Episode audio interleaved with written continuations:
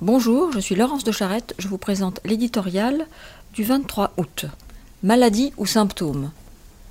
Le diagnostic est partagé. Aux urgences, la crise est sévère. Mais la thérapie, elle, fait défaut. Les services craquent. À qui la faute? Coupables ces milliers de personnes qui chaque jour se rendent à l'hôpital pour y présenter de simples bobos qui pourraient être pris en charge par la médecine de ville?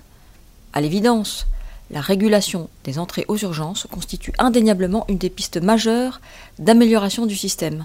Pourtant, une partie de ces patients, désormais renommés usagers, rétorqueront qu'on ne se rend pas aux urgences par plaisir, et que, précisément, ils comptent bien sur l'hôpital pour évaluer leur état de santé.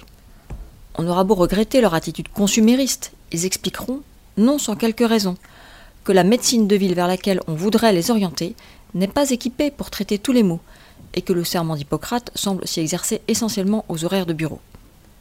Fautive la gratuité des soins? Assurément. Malheureusement, l'idée d'imputer une partie plus importante de la facture aux patients, quitte à procéder à des remboursements a posteriori, idée régulièrement caressée par les politiques, par exemple par François Fillon, suscite de telles protestations qu'elle semble durablement vouée à l'échec, quelles que soient ses vertus économiques et pédagogiques.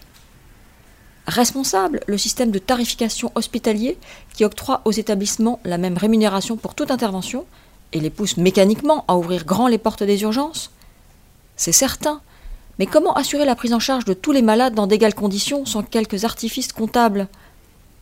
À y regarder de plus près, il apparaît que les urgences ne sont pas la maladie, mais le symptôme, symptôme d'un trouble beaucoup plus vaste qui touche l'ensemble du monde médical, dont l'exercice et la mission même se trouvent profondément affectés par les bouleversements sociétaux auxquels il est confronté. Progression de l'individualisme, pression économique, vieillissement de la population, avènement de la technologie. Pour Agnès Buzyn, L'enjeu n'est pas seulement de désengorger les urgences, mais bien d'armer le système de soins face aux révolutions qui l'attendent.